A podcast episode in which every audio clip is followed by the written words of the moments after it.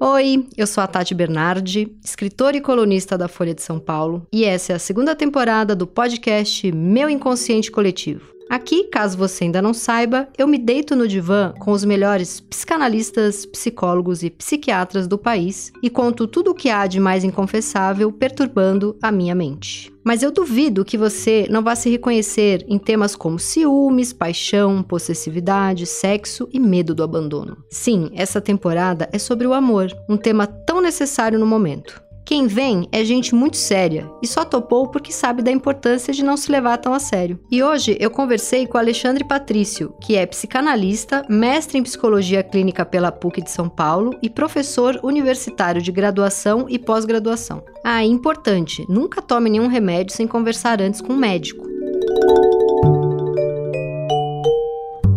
Alexandre, eu queria entender hoje. Eu tenho um, um, um costume na minha vida amorosa que eu que é, até te, te, eu tenho um namorado do passado que a gente é amigo, a gente conversa muito sobre isso. Eu tentava destruir o relacionamento. Eu tinha momentos de sincericídio um pouco agressivos. É, e eu tentava o tempo todo destruir o que eu chamo hum. de provocação de quem está apaixonado, o que eu chamo de charminho, mas eu já escutei de como assim charminho? Eu fui do, dormir destruído, isso não é um charminho, né? E é. aí eu lembro que esse namorado foi num lançamento de livro meu, e aí eu lembro que eu escrevi na dedicatória do livro algo como sorte dos que, dos que vão sobreviver, porque vai ficar ótimo depois, vai vir o paraíso depois, sei lá, alguma piada assim. E ele achou uma merda da dedicatória. e é, lendo bem pouco, assim, que eu sou só uma estudante metida, sobre Melanie Klein, tem a coisa do, da criança que tenta destruir a mãe, ao mesmo tempo essa mãe não pode mostrar que foi destruída, e aí começa depois a ter a reparação, a criança começa a reparar. Eu não sei se dá para fazer um link da Melanie Klein com, com isso. É, e a outra coisa que eu ia te falar hum. é que eu sou uma escritora, então eu vivo disso, é o maior tesão que eu tenho na vida. Uhum. E muitas vezes eu sei que o texto vai afastar a pessoa de mim ou deixar ela com medo, mas eu escrevo mesmo assim. É, porque assim, eu preciso da inspiração, quem me dá inspiração é, é o outro, é o convívio com o outro, e e, de novo, a coisa do escrever é um pouco assim: vamos ver quem fica, vamos ver quem sobrevive, porque eu não vou deixar de escrever. E também uhum. tem uma pira das pessoas acharem que todo o texto é para elas. Muitas vezes não é, né? Mas, enfim, o que é isso? Me ajuda, querido analista Alexandre. Bom, vamos por partes, então. Você traz aí três conceitos da Klein que eu gosto bastante. Primeiro, a reparação, né? E aí eu fico pensando: será que essa reparação ela é legítima ou ela é maníaca? Hum. Em que sentido? Você, falou, você é quando... falou, maníaco, já grudou em mim, eu já achei que é. Eu nem sei.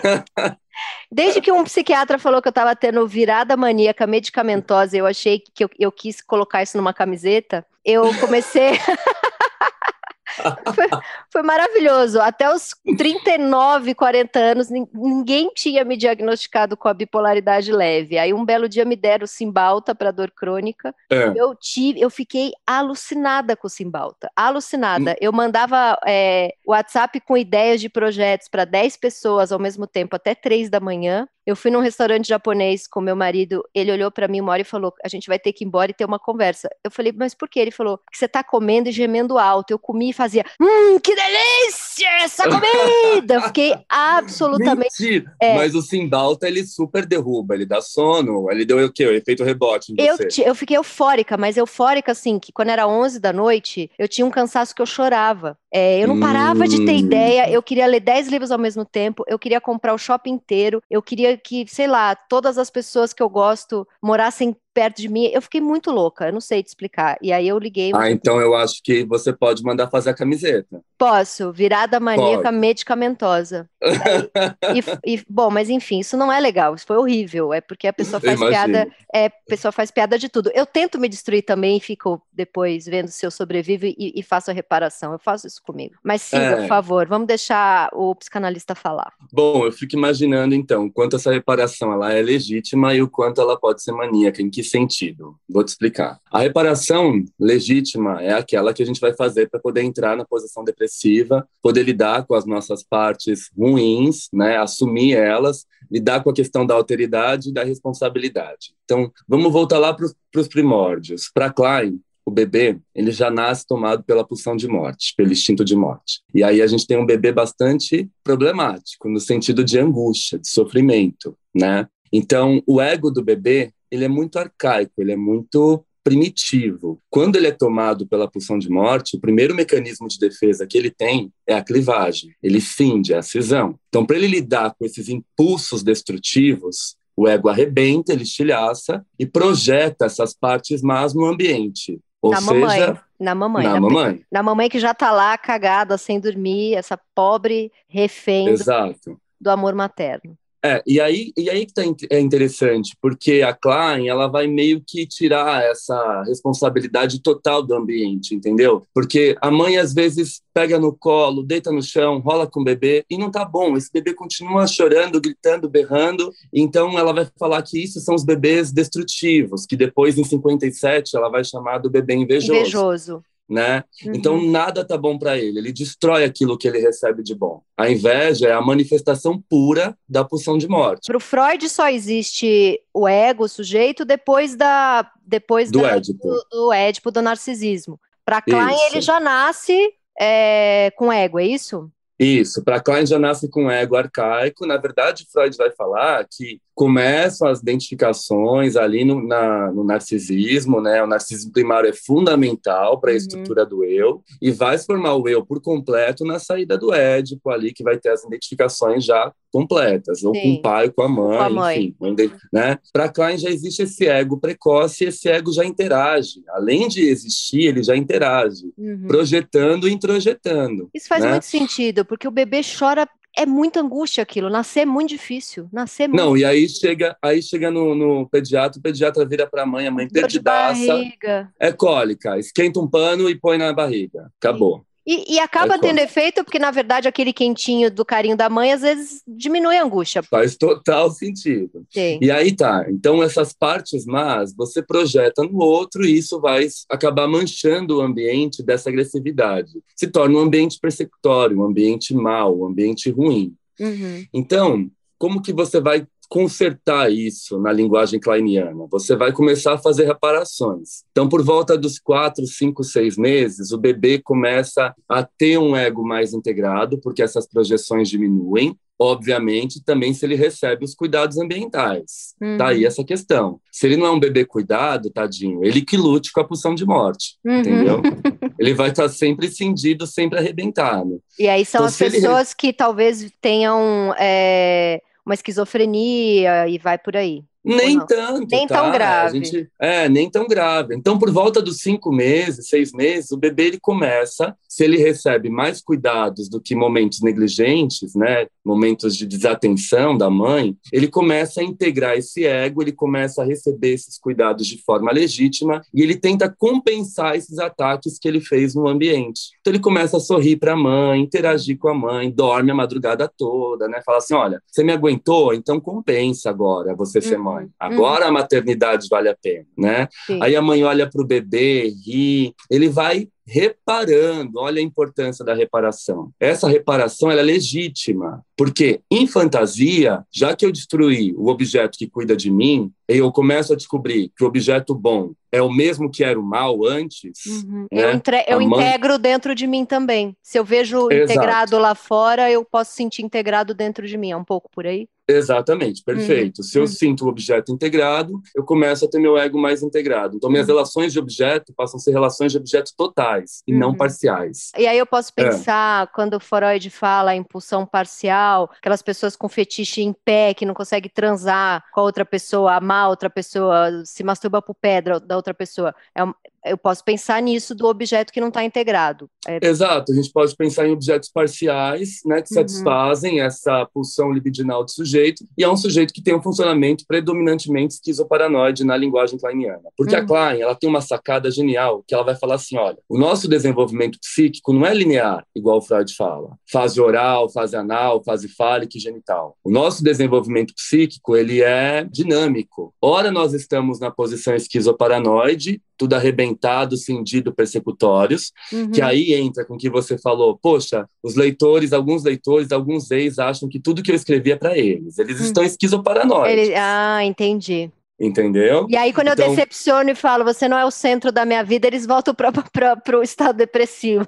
Para a posição depressiva. Para a posição exatamente. depressiva. Que é completamente diferente de depressão, né? Essa confusão. Completamente diferente. A posição depressiva é uma conquista do uhum. psiquismo. Então, é quando, de fato, você traz isso. Eu integro o objeto e eu integro o meu eu. Uhum. E minhas relações começam a ser totais. Envolvem maturidade, envolvem o respeito pela alteridade, a vontade de consertar o dano, né? uhum. né? Então não é aquele cara, por exemplo, que briga com a mulher e amanhã leva flores para ela, que uhum. bate na esposa e amanhã leva ela para jantar num lugar caro e depois bate de novo. Uhum. Isso não é reparação. Isso é uma reparação maníaca. O cara não está na posição depressiva. Uhum. Ele continua na posição esquizoparanoide, fazendo reparações maníacas, que levam nada a lugar nenhum. E, e é possível uma pessoa é, estar na posição depressiva na vida dela, sei lá, no trabalho, com colegas do trabalho, com o pai, com a mãe e tal. E na vida amorosa tá numa posição esquizoparanoide, é possível só num âmbito da vida tá congelado numa posição, você acha? Então, essa é a riqueza kleiniana, porque ela fala que hora nós estamos na posição depressiva, que é essa posição que envolve maturidade, a nossa capacidade de lidar com o outro, a nossa capacidade artística, de criação, uhum. e hora nós estamos na posição esqui, é, esquizoparanoide. Então, isso oscila o tempo todo. Eu estou aqui conversando com você. De repente eu recebo um telefonema da minha mãe, sei lá, uma mensagem. Eu sou tomado de pulsão de morte, meu ego arrebenta e eu fico todo, todo esquizoparanoide. Eu fico, poxa, aconteceu isso. Aí eu começo a te contar a minha agressividade em você, que aí a Melanie Klein vai Aí eu me apaixono. aí eu começo a te contar a minha agressividade em você. Aí eu vou aí falar, gente, esse homem me dando uma maltratada, não sei, tô um pouco sensualizada. Aí a gente fica aqui seis horas, porque não tem fim a terapia.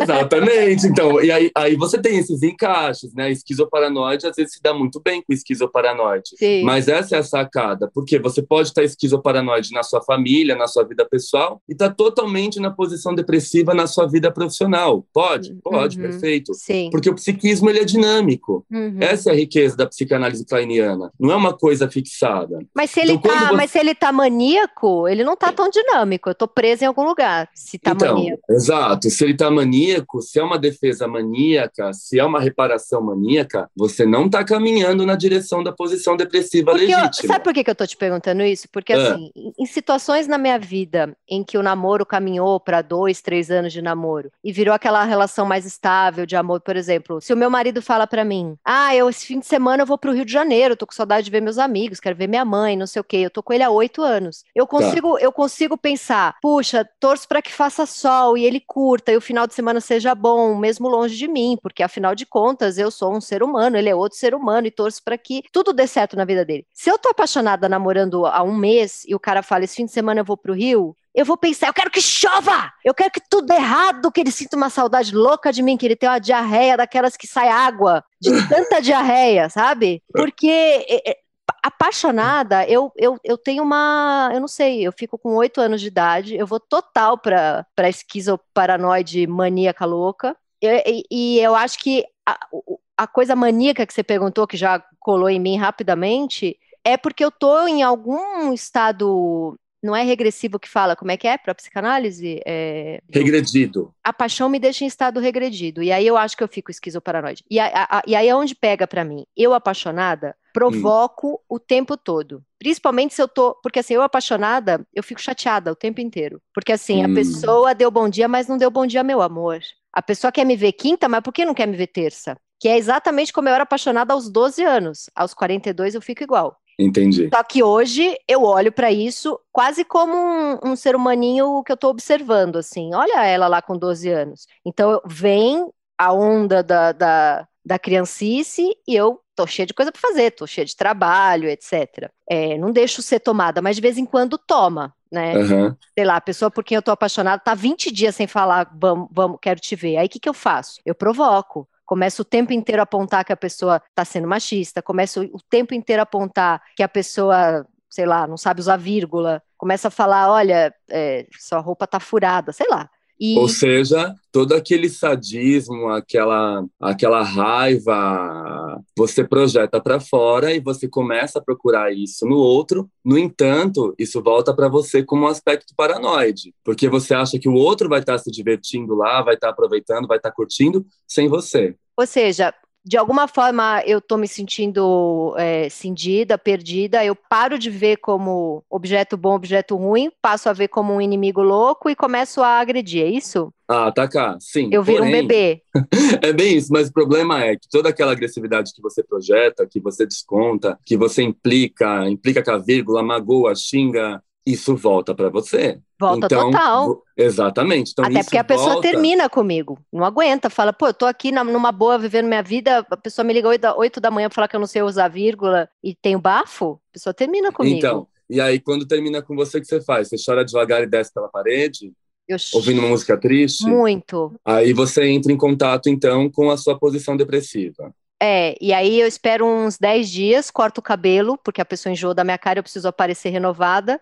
E, hum. apa e, apareço absolutamente madura na frente da pessoa e ela me dá mais uma chance para dali um mês e meio fazer igualzinho de novo. Ai, tá vendo como o psiquismo é dinâmico? tá vendo como não tem uma posição única? Não tem. É, você, olha só que interessante. Você corta o cabelo, você conquista a pessoa, você lida com a alteridade, com a responsabilidade, você responsabiliza-se por aquilo que você fez, uhum. tentando reparar, tentando conquistar. A própria conquista é uma reparação. Sim. Você percebe? Total. Porque você está mais integrada e aí você vai conquistar o outro, então você está ali no movimento reparatório, né? Uhum. Querendo conquistar aquela mãe de volta, mãe boa de volta, venha para mim, eu preciso de você, Sim. né? E aí quando você conquista, você começa a entrar nos momentos de clivagem e aí você destrói, e isso retorna para você, ou seja, é um círculo que não tem fim. Não tem fim, porque é o tempo inteiro assim, bom, eu sofri, eu me reintegrei, não sei se essa palavra existe. Estou me sentindo uma mulher. Eu, enquanto mulher, sou muito legal, sensual, madura, vou lá. Com certeza uhum. vou, pe vou, pegar de volta. Pego de volta uhum. em 99% dos casos.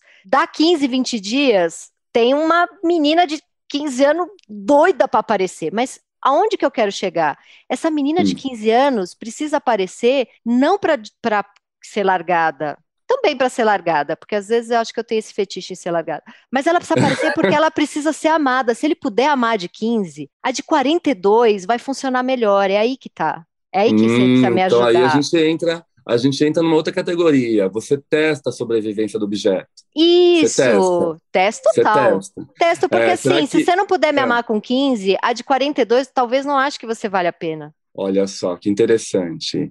Então, você, de fato, na sua sessão analítica, você precisa de um analista que sobreviva aos seus ataques sádicos. Total, total. Ó, eu tive um analista maravilhoso. Na quinta vez que eu fui lá, ele falou para mim, ele levantou, lacaniano, obviamente, terminou a, a sessão em 10 minutos e falou: é. não vai dar certo, procure uma mulher. Eu falei, que isso? Ele falou, não vai dar certo. Você escolhe homem para provar que ele não vai dar conta de você e que ele não é bom o suficiente. então você procura Tadinho. uma mulher. Você derrubou ah, o ego do analista. Só que eu vinha de uma analista mulher que gaguejava é. e falava para mim, eu não estou conseguindo te atender. Eita! E aí, seja... e aí, e aí eu te digo o seguinte: duas sensações é. ao mesmo tempo. Uma sensação de carência absoluta, quem, quem é claro. que vai me analisar, e uma sensação claro. de poder. Eu tô derrubando esses figurões aí, entendeu? Hum, que é um pouco o que eu sinto na minha vida amorosa. Que aí o cara não entendi. aguentou, o cara. Eu, eu, esse fodão, esse fodão poderosão aí, não aguentou com a menininha aqui, a menininha destruiu ele. Ai, meu Deus, que solidão! Ao mesmo tempo, é um inferno. Claro, e aí tá a grande sacada do sentimento de solidão na visão kleiniana, porque ela fala que tanto na posição depressiva quanto na posição esquizoparanoide, a gente lida com a solidão que é um abismo sem fim. Por quê? Na esquizoparanoide, você destrói tudo, você destrói todos os objetos, você lida com vazio interno. E com a posição depressiva, você lida com a solidão advinda da culpa. Hum. Por isso culpa e reparação. Você só repara depois da culpa, é isso? Exatamente. E é uma então culpa você tem louca. que sentir, você tem que sentir a culpa, você tem que processar essa culpa para poder fazer um movimento de reparação legítimo. Mas para isso também o objeto tem que sobreviver. Você uhum, entende? Entendo. Então, se os seus analistas não sobrevivem aos seus ataques, você cai aí numa agonia de culpa você se sente extremamente solitária, que é o que deve acontecer quando você se apaixona por alguém. Sim, muito. E aí eu escrevo. Você... Mas aí, por que, que eu acho que eu fico maníaca nesse lugar? porque é. me faz escrever loucamente. E aí eu comecei a... nossa sessão dizendo que a coisa mais importante para mim era escrever. Então eu Mas acho que a dor faz escrever. A dor Sim. faz escrever. É, então. Eu e aí acho eu acho que... que... eu sou viciada nessas coisas que vão dando errado para poder escrever mais. Então, então seu psiquismo gira em torno, você quer dizer que seu psiquismo gira em torno da sua da sua área profissional. Você se sabota você Talvez. se lasca na vida pessoal. É que não é só isso, é tanta coisa misturada, né? Mas com certeza tem algo por aí. E aí eu conheço, Sim. e aí o meu marido é o seguinte: a minha grande é, questão, que a gente foi para é terapia de casal e que eu reclamo muito, que é a grande questão. Mas que ao mesmo tempo eu acho que é o que faz a gente estar junto há oito anos, porque eu vinha de relações que duravam três, quatro meses. Várias, várias. E, paixões é. loucas, tipo, te amo no segundo encontro. Cistites, né? Porque paixão louca, cistite. Muita cistite. e aí durava. E aí no terceiro mês acabava, mas acabava assim, sabe? Várias. Com o Pedro, eu tô há oito anos. E por quê? O Pedro tem uma coisa, ele é peixes com peixes com peixes com peixes, sei lá, o, o, o mapa astral dele é um oceano. E muito, ele é muito desligado e vive muito no mundo dele. Então, provavelmente, a gente passou, ele passou ileso. Uhum. E eu entendi que aquilo era, nossa, me ama mesmo, hein? Então vou parar. Passou no teste. Uhum. Parei de provocar. Uhum. Parei de provocar, uhum. porque eu provoco ele não vai embora, eu provoco uhum. ele não fica mal. Só que ao mesmo tempo, o fato de estar na bolha dele, de ser muito desligado e de nem prestar atenção que eu estou provocando, faz com que é, ele fique e a gente sobreviva e tá oito anos juntos e tem uma filha e é um casamento que tem suas crises, mas é prazeroso, é estável. Eu não entro nesses lugares, desses rompantes cansativos e, né? Uhum. Mas a gente vai para terapia de casal porque eu fico reclamando. Putz, ando, às vezes estou meio sem libido às vezes estou, tá, sabe, tá, tá, tá flat, né? Uhum. Porque quando eu provoco e tem a explosão, isso dá um turbilhão na minha vida, né? Eu, eu tinha vontade de falar para os meus, pros meus ex-namorados assim: jura que você quer terminar quando tá na melhor parte, que é a parte que a gente tá brigando? E olha que curioso, a Melanie Klein vai falar que uh, na posição esquizoparanoide, o amor é um exercício de controle né? Hum. Então, quando você está esquizoparanoide, você lança essas suas partes no outro, o outro recebe, se identifica com essas partes, o que tem um termo técnico para isso, identificação projetiva. Você projeta essas partes no outro, o outro se identifica, e aí fica aquela coisa: você controlando essas partes más dentro do outro, o outro entrando em ressonância com você, porque assume essas partes más para ele, e aí vira aquela delícia, né? Aquele controle, aquela, aquele grude, é, um alimentando o outro. Por isso que às mas vezes. Aí, Mas aí você tá namorando você mesmo, quase, né? Você nem tá vendo o outro. Exato. Exatamente. Não tem alteridade, não tem outro. Mas uma coisa que eu fiquei achando fantástico, é, fiquei pensando aqui, achei fantástico que você trouxe, foi do Pedro ser um oceano. Hum, né? Ato e oceano, é, e oceano nos remete à água, ao útero, ao líquido, né? Hum. Então, o Pedro é essa mãe que sobrevive, hum, que pode é. te fazer nascer. Total. Vai. Então, e aí eu fico pensando assim, claro que a gente vai ter crise de libido, né? Porque não tem como ter libido com a mãe, né? Sim. Sim, mas aí, por exemplo, ontem a gente teve uma discussão aqui de trabalho, já entrou num lugar que não é a mamãe que, que tudo perdoa, e já olhei e falei que é um bonito que eu tenho em casa. Exatamente, aí que tá a sacada. Aí que tá a sacada. Quando ele não suporta tanto, né? Porque ninguém é de ferro. Sim. E suportar tanto também hum, é. deixa muito morno, né? Aí Sim. acaba cumprindo uma função muito mais materna. Aí entra, que... aí entra num negócio que eu ia te falar agora, que é a segunda parte aqui, né? Uma última relação que eu tive, é. É, eu lembro que tinha momentos que o cara falava assim para mim: Não, hoje eu não quero falar com você. Hoje você tá daquele jeito agressiva, chata, não quero, dá um tempo para mim. Aí o cara dava uma sumida de três dias. É. Eu ficava louca de amor porque tinha colocado um limite em mim, mas uhum. eu também ficava numa, num lugar meio. Ai, tesão no papi, sabe? O papai, que, o papai que hum. pôs um limite. Né, nessa, uhum. nessa, nesse, nessa mamãe que tudo perdoa. Então, Sim. geralmente, esse lugar do da, daqui você não passa, sabe? Tem uma lei aqui, aqui não, aqui você me magoa, aqui você me chateia, você tá chata, você tá mala, aqui eu não gosto isso é, eu tendo a gostar disso, sabe? Mas eu tendo a olhar como uma restrição. É, mas aí eu, mas aí, mas eu, eu sou muito louca, Alexandre, tem que me ajudar, porque eu ainda, eu fico, na, eu fico no jogo mamãe e papai, eu falo, olha esse homem me colocando um, de castigo? Hum, que papai. Uma Socorro. coisa meio né? É, Exatamente. Me bate é, de fita que eu gosto. É, ai, que horror, gente. Não, hein?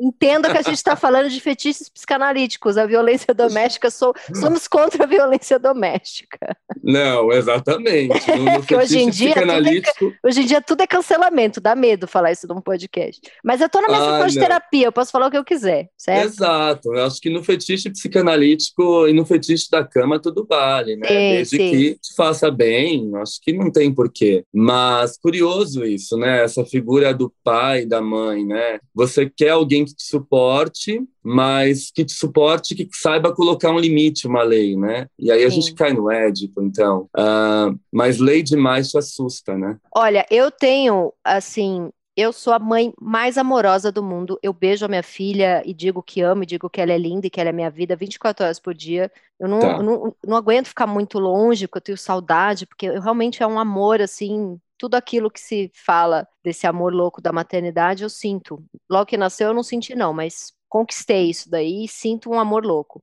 Uhum. Mas é, eu não sou uma boa educadora. E isso está bem claro para mim. Agora ela está com três anos e eu não consigo ver aquela criatura linda, fofa, com aquela vozinha, mamãe, eu quero mais um chocolatinho. E eu tenho uma dificuldade, eu falo não para minha filha, óbvio, né? Se ela hum, subir hum. na janela, hum. fala não. Mas para as coisas que teria uma negociação, eu já eu não sei educar muito. E ela tá um monstrinho, ela dá tapa na minha cara, ela acha que manda em todo mundo. É, tem mas tem uma identificação aí também, né? Porque quando você perde o objeto amado, você falou que você regride. Aí você volta a ser aquela jovem de 12 anos, né?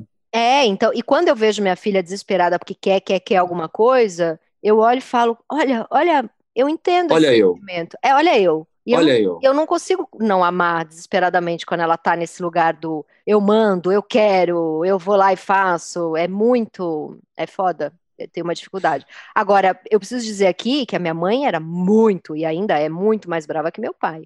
Quem me deu todos os nãos foi a minha hum. mãe. Meu pai era o banana da história. Minha ah, mãe. Ah, então, por isso que é interessante para você um cara que hoje te fale não e te coloque um limite, né? Porque de bonzinho já basta o papai. É, pode ser.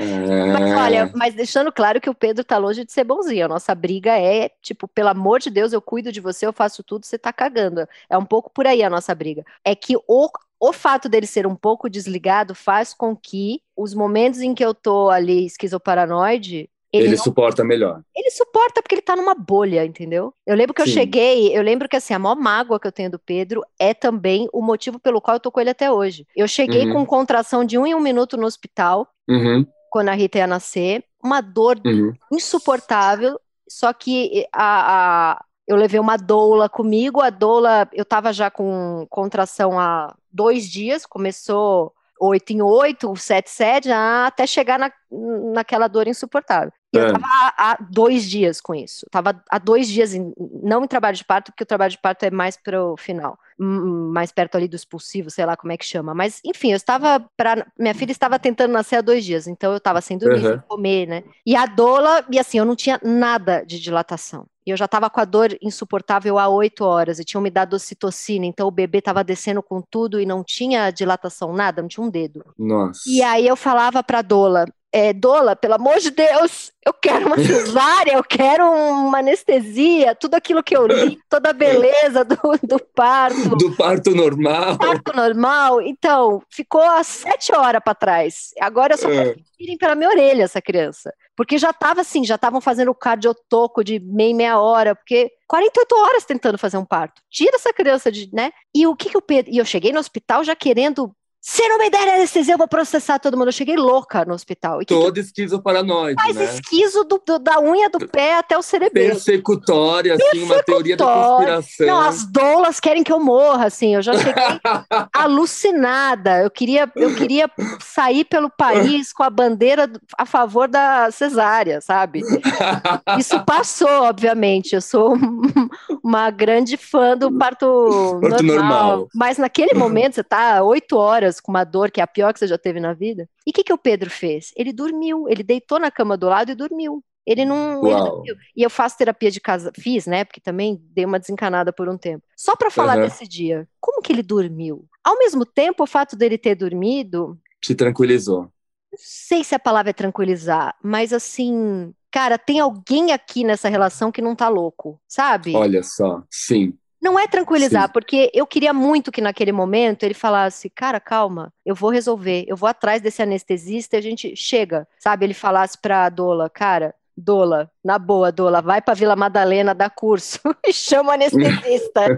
chega, chega, você já fez 37 é, exame de toque nessa mulher que tá 10 horas com dor, sabe? Aham. É, eu queria, eu, eu odiei que ele dormiu. Ele dormiu porque ele pensou, "Ah, vai nascer 10 da manhã, que foi exatamente o horário que nasceu, e isso era uma Uhum. da manhã. Ele falou, cara, não precisa dois ficarem cansados. Ele deitou e dormiu. E eu, e eu não perdoo isso, eu não perdoo. Terapia de casal há anos por causa disso. Mas, Mas eu, olha só que mas eu também acho que eu tô com ele até hoje um pouco por isso. Eu tinha, Sim. Ô, Alexandre, eu tinha fobia de viajar. Esse é o grande tema da minha terapia dos últimos 10 anos. Eu não conseguia sair de São Paulo. Para fazer Uhum. uma reunião no Rio de Janeiro, eu tinha que tomar Dramin com Rivotril e chegava sempre meio drogada nas reuniões, né? Aham. Desde que eu conheci o Pedro, e- e- viajar para ele é um negócio tão. Tipo, ele dorme no avião, eu tô lá enlouquecendo, ai, o aeroporto tá cheio, e ele tá no joguinho do celular, eu quero matar ele. Mas eu comecei a viajar sem Rivotril. Eu não sei que catso esse homem me causa, que ao mesmo tempo que eu quero matar ele, eu penso,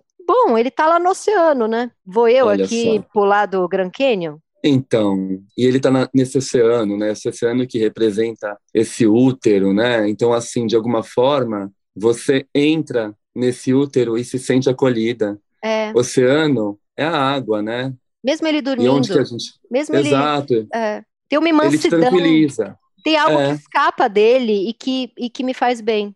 E que Eu não é acho que- ele me fazendo bem, mas é dele, sabe? Sim, eu acho que por ele te trazer essa tranquilidade, você se identifica com essa posição dele mais tranquila Hum, e aí você se acalma, né? Fico pensando, se o Pedro eh, se doesse, ficasse pé da vida, fizesse um barraco no hospital, né? O quanto isso também ia te deixar ainda mais desconcertada, ainda mais esquizoparanoide. O fato dele dormir, tá ali dormindo, né? Por mais que te magoe e você jogue isso na terapia de casal, tranquilizou, porque era um estado que ele estava bem integrado, tranquilo e serviu para te acalmar. O Winnicott tem um conceito muito bonito que ele fala que a gente só desenvolve a capacidade de estar só estando só na presença de alguém. hum, ah, isso é lindo mesmo. Sim. Isso é lindo. Então Isso é assim, lindo. E é... um erro que é um erro que acho que a minha família fez comigo e que eu tô repetindo com a Rita. A Rita fica 10 minutos brincando sozinha no quarto, eu penso, vai pular da janela. Sendo que a janela tá fechada e tem rede de proteção. Eu tenho o tempo inteiro medo que ela se machuque. Então, o tempo inteiro, ou eu, ou meu marido, ou alguém aqui, uma funcionária, tá observando cada movimento dela. E eu acho que muito dessa agressividade dela é um pouco isso. Tipo, esses tapas que ela dá é tipo, "Hum, posso ficar na minha subjetividade por duas horas sem você achar que eu vou me quebrar inteira? É, me deixa em paz um pouquinho, né? Você está me deixando toda esquizoparanoide. Se você acha que vai acontecer isso, isso e aquilo, É. eu continuo jogando minha agressividade no mundo, né? Então, Sim. uma forma dela manifestar esse desejo, que ela quer entrar em contato com a posição depressiva, ela bate em você para ver se depois ela pode fazer uma reparação, né? Sim. E aí entrar em contato com ela mesma, mas uma, uma reparação legítima, né? Não um pedido de desculpa barato. Então, É, a, ela Rita, a Rita tá com uma mania agora, que é assim, a gente tá brincando numa boa, a gente tá feliz brincando. é, De repente ela, sai daqui, mamãe, horrorosa, sai daqui. Aí eu, ai, me magoou. Aí eu saio, ela vem correndo com lágrima nos olhos e fala, me dá um abraço, eu te amo. É um, um-. Ah, Aí eu contei isso para um analista meu, ele falou, corta, corta essa brincadeira, porque senão ela vai levar isso para a vida adulta e ela vai achar que o tempo Vai. inteiro tem que, tem que bater para fazer as pazes. Corta. Só que eu não Exato. consigo cortar, porque é uma cena de teatro tão linda que a gente faz, a gente chora de verdade, a mãe louca.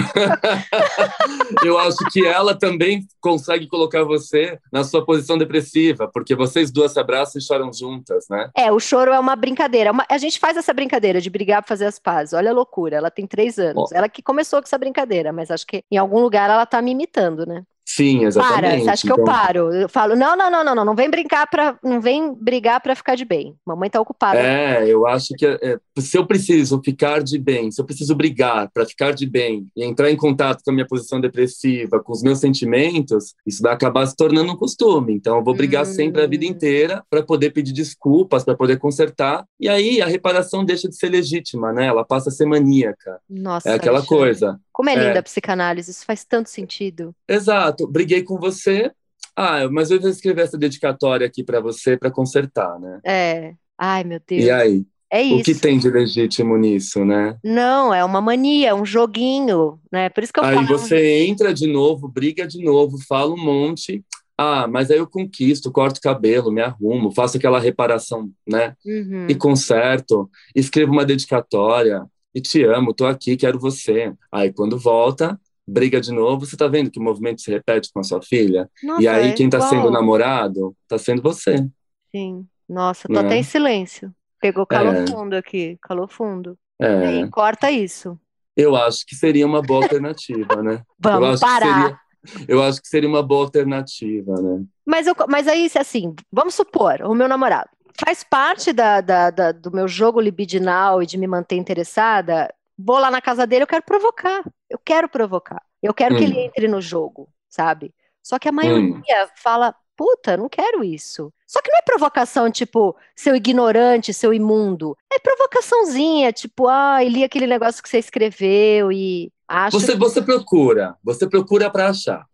É coisa assim, por exemplo, desde que virei uma estudante de psicanálise, eu adoro que a pessoa me conte uma história de uma hora e eu falo, É. bom, o que eu concluo disso é que você, sei lá, tem um- uma relação aí complicada com essa sua mãe, sei lá, é esse tipo de provocação, é uma provocação que passa também por uma troca intelectual de um livro que eu li, um filme que eu vi, não é Uhum. uma provocação burra e o que eu quero chegar é assim, não é tosco, não é para ofender a pessoa, mas passa por uma coisa assim de eu sou espertinha, olha o que eu saquei de você. Olha o que eu saquei de Uhum. você. E eu nunca Uhum. vou esquecer uma pesquisa que eu li do New York Times há muito tempo atrás, que fizeram, que é perguntaram para mulheres e homens do que, que você tem mais medo. E as mulheres responderam: a coisa que eu mais tenho medo é de sair na rua e ser estuprada. E os homens responderam: a coisa que eu tenho mais medo é que alguém ria da minha cara. E eu Hum, sou essa mulher que passa muito pela, pelo meu fetiche e pela minha vontade de ficar com o homem. A provocação em que a gente vai rir um do outro. A provocação em que ele vai me contar uma história e eu vou ter uma sacada. Que ele vai me contar uma história que brigou com o melhor amigo e talvez eu fique do lado do melhor amigo. Porque eu não vou, eu não sou uma sonsa que vai ouvir uma história e vai falar: você é um herói, você é maravilhoso, você é lindo. Eu vou ouvir a história e vou falar: olha, na boa, eu acho que você tá com um pouco de inveja desse teu amigo. Eu acho que esse teu amigo é um ótimo amigo, sabe? Que, e, e que o cara sobreviva a ouvir isso. Não porque eu tô isso que eu ia provocando. falar. E aí, se o cara é, fica pé da vida, o que você faz? Se o cara fica puto, mas continua É. comigo, Isso. eu não faço nada. Eu vou achar ele gostoso, eu vou achar ele gato. Agora, se ele fica Tá. puto e termina, eu vou sofrer e depois de uns dois meses eu vou falar: me livrei de um idiota, um cara fraco e sem senso de humor e sem aguentar a verdade. Ah, Hum. Alexandre, só pensando que tem alguma coisa de errado. É, eu fico pensando porque assim, só presta quem sobrevive e nisso os seus ataques continuam. Hum. Quem sofre mais?